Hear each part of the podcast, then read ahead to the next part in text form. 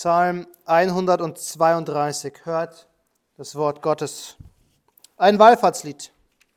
Gedenke, o Herr, dem David alle seine Mühsal, dass er dem Herrn schwor und dem mächtigen Jakobs gelobte, ich will nicht in das Zelt meines Hauses gehen, noch mein Ruhelager besteigen. Ich will meinen Augen keinen Schlaf gönnen und meinen Augenlidern keinen Schlummer bis ich eine Stätte gefunden habe für den Herrn, eine Wohnung für den mächtigen Jakobs. Siehe, wir hörten von ihr in Ephrata. Wir haben sie gefunden im Gebiet von Jaar. Wir wollen kommen zu seiner Wohnung. Wir wollen anbeten bei dem Schemel seiner Füße.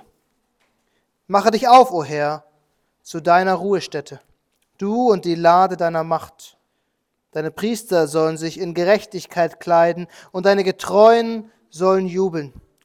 Um Davids, deines Knechtes willen, weise das Angesicht deines Gesalbten nicht ab. Der Herr hat David in Wahrheit geschworen, davon wird er nicht abgehen. Einen von der Frucht deines Leibes will ich auf deinen Thron setzen. Wenn deine Söhne meinen Bund bewahren und mein Zeugnis, dass ich sie lehren will, so sollen auch ihre Söhne für immer auf deinem Thron sitzen. Denn der Herr hat Zion erwählt, hat sie zu seiner Wohnung begehrt. Dies ist für immer meine Ruhestadt. Hier will ich wohnen, denn ich habe sie begehrt. Ihre Nahrung will ich reichlich segnen, ihre Armen sättigen mit Brot. Ihre Priester will ich mit Heil bekleiden und ihre Getreuen sollen jubeln. Dort will ich dem David ein Horn hervorsprossen lassen, eine Leuchte zurichten meinem Gesalbten. Seine Feinde will ich mit Schande bekleiden, aber auf ihm soll seine Krone glänzen. Lasst uns beten. Dreiniger Gott, dir sei alle Ehre für dein heiliges Wort. So beten wir, ewiger himmlischer Vater, dass du durch deinen Geist, den du uns gesandt hast, zusammen mit deinem Sohn erleuchtest, dass wir die Worte, die du gesprochen hast, durch den Psalmisten in unserem Herzen, Herr, zu dem ewigen, lebendigen Wort wird, das es ist. Herr, dass dein ewiges, lebendiges Wort für uns Wahrheit ist, die wir greifen können, die wir anwenden können, die wir ausleben können. Und so beten wir in Jesu Namen. Amen. Psalm 132 ist der längste, der längste Wallfahrtspsalm. Also es ist nicht der längste Psalm, das wissen wir, es ist 119, es ist der längste Psalm unter den Wallfahrtsliedern. Und es ist passend, dass das Thema dieses Psalms die Anbetung Gottes ist. Denn darum geht es in all diesen Psalmen letzten Endes. Es geht um die Reise nach Jerusalem, der Weg hinauf zum Tempel, der Weg dorthin, wo Gott sein Volk haben wollte, dreimal im Jahr. Und dieses Wallfahrtslied hat all diese Themen vereinigt. Anbetung, das Haus Gottes, der Tempel, die Bundeslade, all diese wichtigen Elemente, die zum Tempelgottesdienst gehört haben. Und deswegen lautet der Titel der Predigt auch ein Ort der Anbetung. Ein Ort der Anbetung. Wir werden drei große Themen betrachten und deswegen vielleicht nicht so detailliert wie in den anderen Psalmen. Erstens die Geschichte des Tempels. Und das wird hier angeschnitten, diese Geschichte. Und dann als zweites das Verlangen nach Gott. Und drittens dann die Gegenwart Gottes. Drei Punkte, die uns helfen, diesen Psalm in der gesamten Heilsgeschichte letzten Endes einzuordnen. Als erstes also die Geschichte des Tempels, weil genau da wirft uns der Psalm hinein in die Geschichte des Tempels. Er spricht von diesem Verlangen, dass David hatte, Gott ein Haus zu bauen. Aber die Geschichte des Tempels beginnt letztendlich weiter vorne. Wir hatten heute schon gesagt, dass wir könnten sagen, die Geschichte beginnt im Garten Eden. Adam und Eva, die ersten Menschen, das erst, die ersten Menschen des Volkes Gottes waren eigentlich dazu geschaffen, Gott Ehre zu geben, ihn zu verherrlichen, ihn anzubeten im Garten. Aber der erste wirkliche physische Ort, den Gott sich hat bauen lassen, ist in der Wüstenwanderung. Israel war befreit aus der Sklaverei, aus dem Haus Ägypten, äh, von dem Götzendienst der Ägypter und Gott lässt sich in der Wüste die Stiftshütte bauen. Und wir lesen sogar in dem Prozess, dass Gott durch seinen Geist spezielle Männer befähigt, besonders kunstvoll zu arbeiten, um dieses Heiligtum, was er sich bauen lässt, diese Stiftshütte besonders machen zu lassen. Exklusiv. Wir wissen, dass die Stiftshütte nach Gottes Plan gebaut ist. In 2. Mose 25 sagt Gott zu Mose, und achte sorgfältig darauf, dass du alles genau nach dem Vorbild machst, das dir auf dem Berg gezeigt worden ist. Mose hat nicht grobe Anweisungen bekommen oder einen groben Bauplan, sondern er hat sehr präzise Anweisungen bekommen. Er hat nämlich gesehen, wie das Stiftshütte aussehen sollte, wie das Heiligtum Gottes sein sollte. Der, der, der Tempel, der auf Erden war, sollte ein Abbild des himmlischen Tempels darstellen.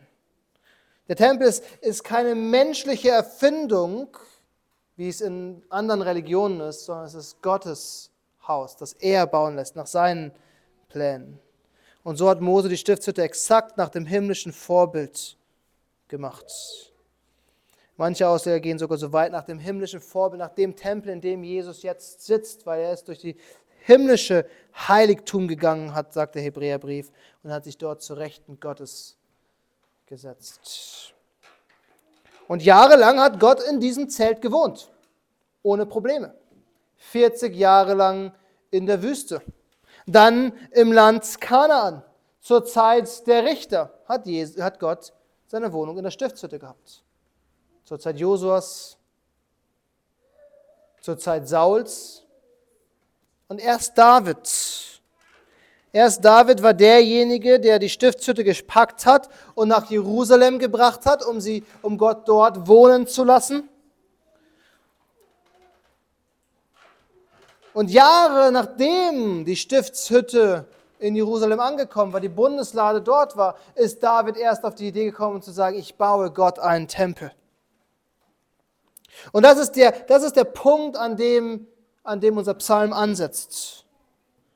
2 Samuel 7 heißt es, siehe doch, sagt David, ich wohne in einem Haus aus Zedernholz, aber die Lade Gottes wohnt unter Teppichen. Das ist der Satz, den David zum Propheten spricht. Und der Prophet wusste genau, was David vorhat, nämlich einen Tempel zu bauen und sagt, mache, wo immer dein Herz begehrt. Baue Gott einen Tempel, baue ihm ein Haus aus Stein. Das ist das Verlangen, was unser Psalmist hier beschreibt. Ich will nicht in das Zelt meines Hauses gehen, noch mein Ruhelager besteigen. Ich will meine Augen keinen Schlaf gönnen und meinen Augenlidern keinen Schlummer, bis ich eine Stätte gefunden habe für den Herrn, eine Wohnung für den mächtigen Jakobs. Das war Davids Verlangen. Gott braucht einen Tempel. Und es ist interessant, dass Davids Psalmen, die über das Heiligtum geschrieben sind, immer von einem Tempel sprechen, nie von einer Stiftshütte.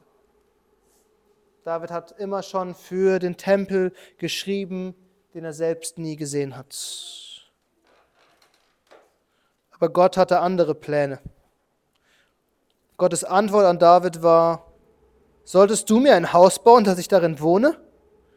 Denn ich habe in keinem Haus gewohnt von dem Tag an, als ich die Kinder Israels aus Ägypten herausführte, bis zu diesem Tag, sondern ich bin stets in einem Zelt und in einer Wohnung umhergezogen. Was Gott David sagt, ist nicht, ein Tempel ist eine dumme Idee. Aber was Gott David sagt in 2 Samuel 7 ist, ich entscheide, wann ich wo wohne und wer mir ein Heiligtum baut und wer nicht. Wir brauchen nicht denken, dass Gott in einem Gebäude festgehalten werden könnte. Oder dass wir dazu in der Lage wären, ein Haus zu bauen, was die Herrlichkeit Gottes fassen könnte. Erinnert euch an Jesaja 6. Jesaja ist im Todestags, im Todesjahr Usias im Tempel und er sieht Gottes Herrlichkeit. Er sieht den Saum des Mantels der Herrlichkeit Gottes, der den Tempel erfüllt. Und das ist nur ein Bild, um zu zeigen, wie groß und wie herrlich Gott ist, dass ein Tempel ihn gar nicht fassen konnte. Und im Fall David hatte Gott sogar noch einen anderen Plan, der für ihn wichtiger war, als ein irdisches Haus zu haben, nämlich David ein Haus zu bauen, David ein Königreich aufzubauen, das ewig sein wird. Und wir können hier eine, eine wichtige, wichtige Wahrheit mitnehmen, nämlich die einfache Wahrheit, dass Gott nicht in Häusern wohnt, die von Menschen gebaut sind. Salomo baut später den Tempel und Gott zieht ein in seiner Herrlichkeit, zumindest in einem Teil seiner Herrlichkeit. Aber Gott verlässt den Tempel auch. Er wird zerstört und er wird wieder aufgebaut. Und er wird zerstört und er wird wieder aufgebaut. Und dann, spätestens 70 nach Christus, wird er wieder zerstört. Aber deswegen ist Gott doch nicht obdachlos, als hätte Gott kein Haus, weil der Tempel nicht existiert oder die Kirchengebäude nicht schön genug sind. Gott ist zu groß, als dass wir ihn in Häusern fassen könnten. Die Engel singen eben in Jesaja 6, Heilig, heilig, heilig ist der Herr der Herrscharen. Die ganze Erde ist erfüllt von seiner Herrlichkeit. Das ist nur die Herrlichkeit Gottes. Und im Neuen Testament sehen wir, dass Gott sich ein neues Haus gesucht hat, einen neuen Tempel. Und dieser Tempel ist nicht aus Stein und Holz gebaut, dieser Tempel steht nicht nur an einem Ort, sondern in der ganzen Welt. Dieser Tempel ist die Kirche Jesu Christi. Paulus schreibt in 1. Korinther, wisst ihr nicht, dass ihr Gottes Tempel seid und dass der Geist Gottes in euch wohnt? Und damit meint Paulus die Gemeinde. Wisst ihr als Gemeinde nicht, dass ihr der Tempel Gottes seid? Oder in Epheser 2 lesen wir, dass wir das Haus Gottes sind und dass wir miteinander aufgebaut werden auf Grundlage der Apostel und Propheten und Christus ist unser Eckstein, an dem alles ausgerichtet wird. Mit anderen Worten, das Haus Gottes ist hier. Es ist kein Kirchengebäude, es ist kein riesiger Tempel, Es ist die Gemeinde Jesu Christi. Es ist das Haus, das David Gott bauen wollte und gleichzeitig ist es das Haus, das Gott David bauen wollte. In der Kirche Jesu Christi kommt beides zusammen. Die Gegenwart Gottes ist nicht dort, wo das schönste Gebäude ist. Die Gegenwart Gottes ist dort, wo wir in Wahrheit und in Geist zusammenkommen. Jesus selbst hat gesagt, es geht nicht um diesen Ort oder um jenen Ort, sondern die wahren Anbeter Gottes sind die, die in Wahrheit und in Geist anbeten.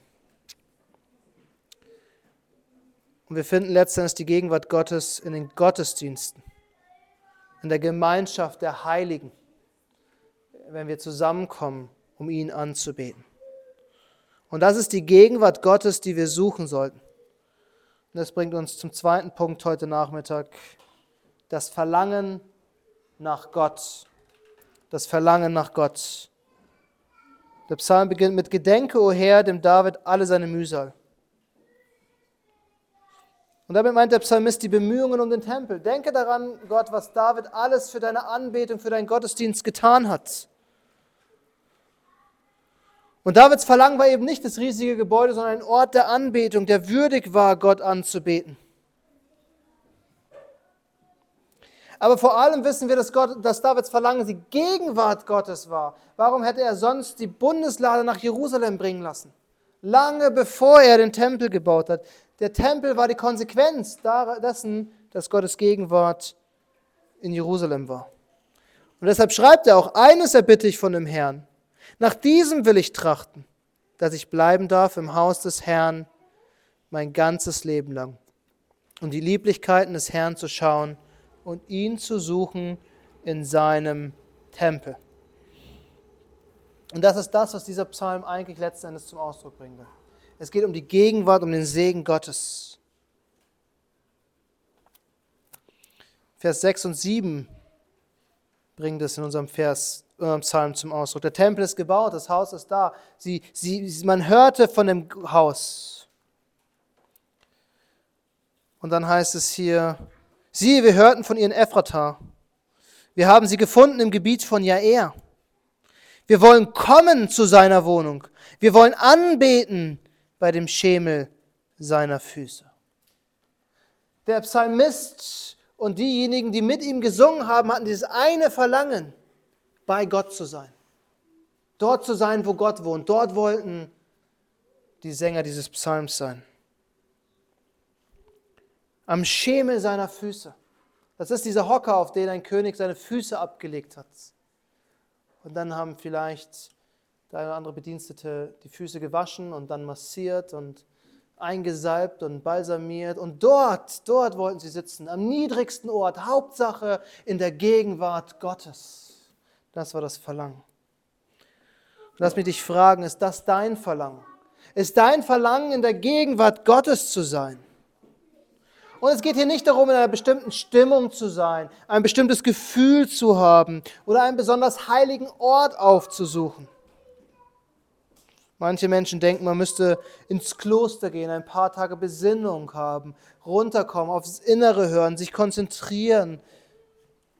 Aber das ist nicht das, was hier gemeint ist. Die Frage ist, willst du in der Gegenwart Gottes sein? Wenn ganz Israel nach Jerusalem gepilgert ist, war das alles andere als ein ruhiger Ort der Besinnung. Das war Tumult und Gesang und Gejubel und Geschrei und brennendes Fleisch der Geruch von brennendem Fleisch lag in der Luft, Blut war über den ganzen Tempel verteilt, aber das Volk Gottes war in der Gegenwart ihres Gottes. Psalm 63 schreibt David, O Gott, du bist mein Gott, früh suche ich dich. Meine Seele dürstet nach dir. Das ist eigentlich die Frage, hat unsere Seele Durst nach Gott? Oder denken wir, wir sind mit anderen Dingen befriedigt, außer mit Gott selbst? dürstet es dich nach Gott, sodass du früh am Morgen als erstes deine Bibel lesen willst, Ruhe haben willst, Stille haben willst, um im Gebet zu sein. Ist das Letzte, woran du am Tag denkst, Gottes Wort und, und die Gnade und der Segen Gottes, der über diesem Tag lag? Oder neigst du dazu, wie ich viel zu oft mit dem Smartphone in der Hand auf dem Sofa einzuschlafen? Unser Verlangen muss doch eigentlich sein, in Gottes Gegenwart zu sein. So viel und so oft wir es können. Gemeinschaft mit dem dreieinigen Gott zu haben. Das ist das Verlangen, was der Psalm uns hier beschreibt. Das ist das Zentrum des Psalms. Mache dich auf, o Herr, zu deiner Ruhestätte, du und die Lade deiner Macht. Der Psalmist hatte das Verlangen, aber er wusste auch, es ist Gottes Erbarmen, diese Gemeinschaft zu haben. Was bringt der schönste Tempel, wenn Gott nicht in ihm wohnt? Was bringen die herrlichsten Gottesdienste, die schönsten, geschmücktesten Kirchen, wenn Gott nicht gegenwärtig ist? Wenn wir das Verlangen nach Gemeinschaft mit Gott haben, dann brauchen wir immer noch Gottes Erbarmen, dass er zu uns kommt. Aber wenn du dieses Verlangen nicht hast, dann bitte Gott darum, dass er sich dir naht.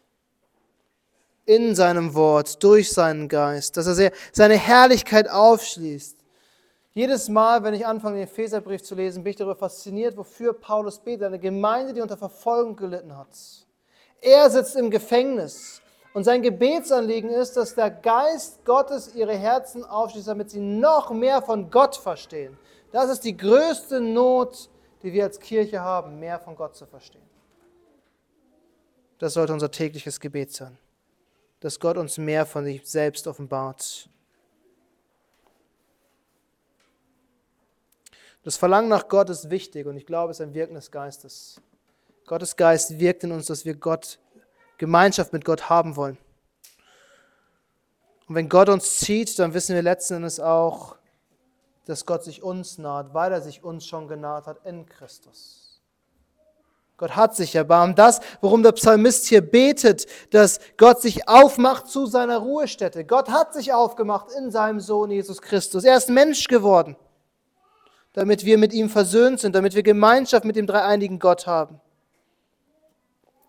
Es ist Gottes gnädige Erniedrigung, die es uns ermöglicht, mit ihm in Gemeinschaft zu sein und Gott ist eingezogen in seine Ruhestätte. weil er durch seinen Geist verspricht, dort zu sein, wo sich Christen um sein Wort versammeln, um auf sein Wort zu hören, um ihn durch sein Wort anzubeten. Gott mit seinem Geist ist dort, wo Gottes Wort im Glauben gelesen, gehört, gebetet, gesungen, bekannt und gepredigt wird.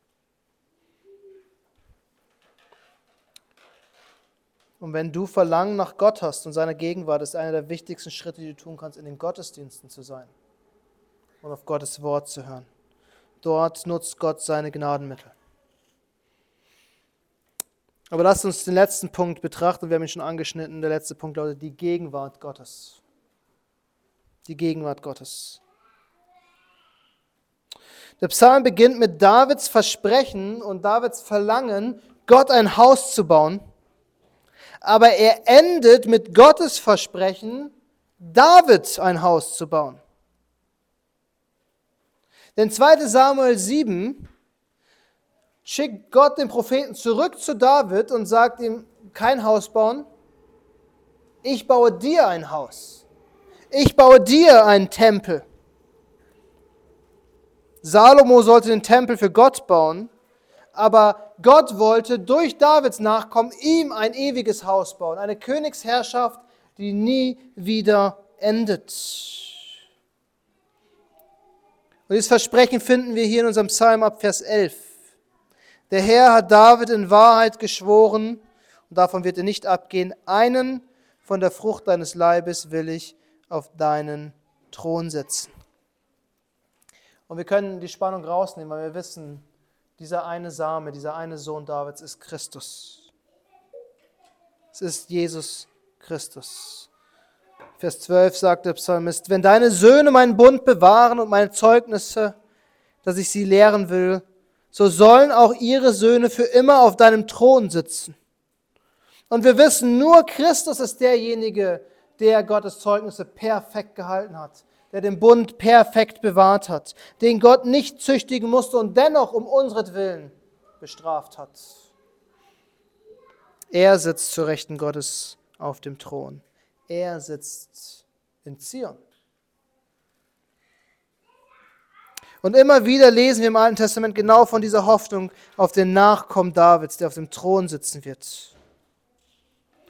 Und als Christus endlich geboren ist und endlich auf Erden ist, machen sich sogar Weise aus einem fernen Land auf dem Weg, um diesen König zu sehen. Und als sie vor Herodes stehen und fragen, wo dieser König ist, wussten die Schriftgelehrten und Pharisäer und Priester ganz genau, wo dieser König geboren wurde, nämlich in Nazareth. Der König, den sie gesucht haben, ist der Sohn Davids der in Bethlehem zur Welt gekommen ist. Aber mit diesem Versprechen, dass ein Sohn Davids auf ewig auf dem Thron sitzen wird, hat Gott ein anderes Versprechen gegeben. Und diese Verheißung sehen wir in unserem Psalm, denn der Herr hat Zion erwählt, hat sie zu seiner Wohnung begehrt. Dies ist für immer meine Ruhestadt. Hier will ich wohnen, denn ich habe sie begehrt. Gott verspricht, dass der Tempel, der gebaut wird, für immer sein Wohnort sein wird. Seine Ruhestätte, sein Heiligtum, dort, wo er mitten unter seinem Volk sein wird.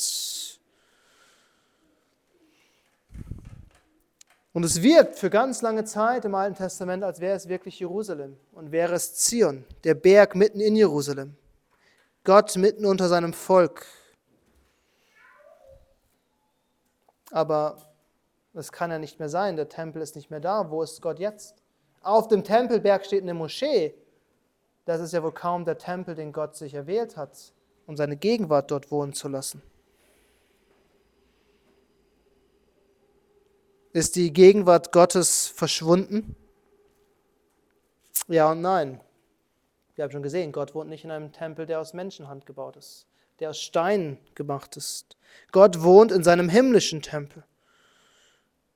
Und der Hebräerbrief sagt uns letzten Endes, dass der Berg Zion nicht der Berg in Jerusalem ist, sondern das himmlische Heiligtum. Weil er sagt, wir sind nicht zu diesem Berg aus Flammen gekommen.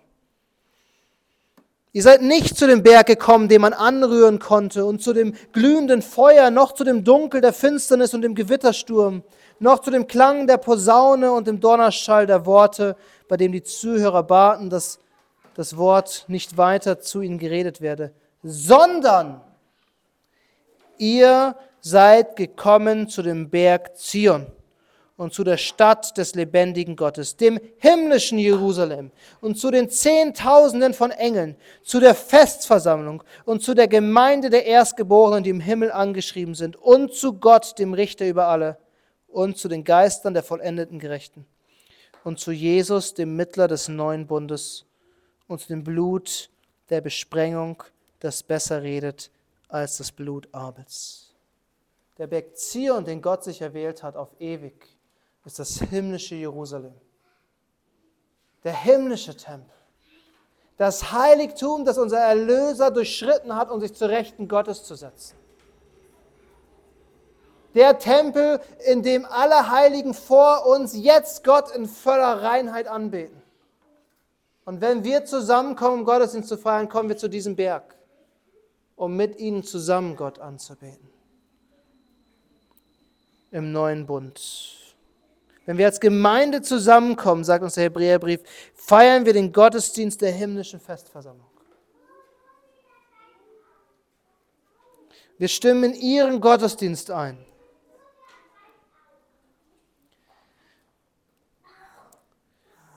Und deshalb lässt uns der Psalm mit einer großen Frage zurück. Die Frage ist, habe ich das Verlangen, Teil dieser Festversammlung zu sein? In der absolut herrlichen Gegenwart Gottes zu sein, in aller Reinheit, ohne dass uns irgendetwas noch von Gott trennt. Ist das mein Verlangen? Christus von Angesicht zu Angesicht zu sehen und ihn anzubeten. Manchmal können wir diesen Gedanken haben, dass wenn wir in die Offenbarung schauen und den Gottesdienst im Himmel anschauen, denken, es wiederholt sich ständig. Sie fallen die ganze Zeit vor dem Thron nieder und sagen, dir sei Lob und Ehre und Anbetung und Macht und Ruhm und Irgendwann muss es doch langweilig werden. Aber es ist es nicht. Es ist die reine Gegenwart Gottes. Es ist unsere Bestimmung, wozu wir geschaffen sind. Gott zu verherrlichen und uns an ihm zu erfreuen. Da wollen wir sein. Das sollte unser Verlangen sein. Und wir können, wenn die Gottesdienste zusammenkommen, einen kleinen Vorgeschmack dieses herrlichen, ewigen Gottesdienstes haben. Amen.